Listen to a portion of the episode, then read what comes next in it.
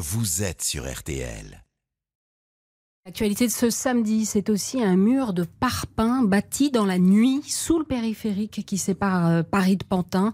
Un mur pour empêcher des toxicomanes déplacés hier du Jardin des Halles de rejoindre la Seine-Saint-Denis.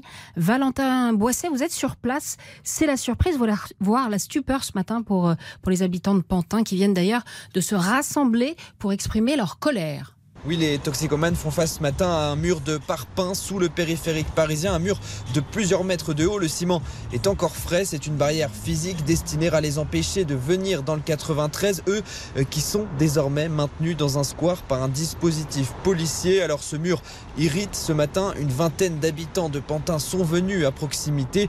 Il est le symbole selon eux de l'échec de la prise en charge de ces toxicomanes. En 89, ils ont cassé le mur à Berlin, là on fait le mur euh, à Pantin. Je trouve ça complètement ridicule. Non mais c'est pas cette façon pour protéger la population. C'est pas un mur qui va protéger les gens. Mais ce qui inquiète aussi ces riverains, c'est que ce mur ne fait que quelques mètres de longueur. Il suffit donc de le contourner pour le dépasser. L'image de la construction du mur en dessous du pont, moi j'ai été vraiment mais choqué. Ça décrit une, une façon de se barriérer des problèmes. Solène est adjointe dans la mairie du quartier. Ça ne créera aucune barrière parce que je ne vous cache pas que les usagers comme les toxicomanes savent comment contourner ce mur pour passer d'un côté à l'autre. Le maire de Pantin demande quant à lui un rendez-vous en urgence à Jean Castex pour trouver une meilleure solution.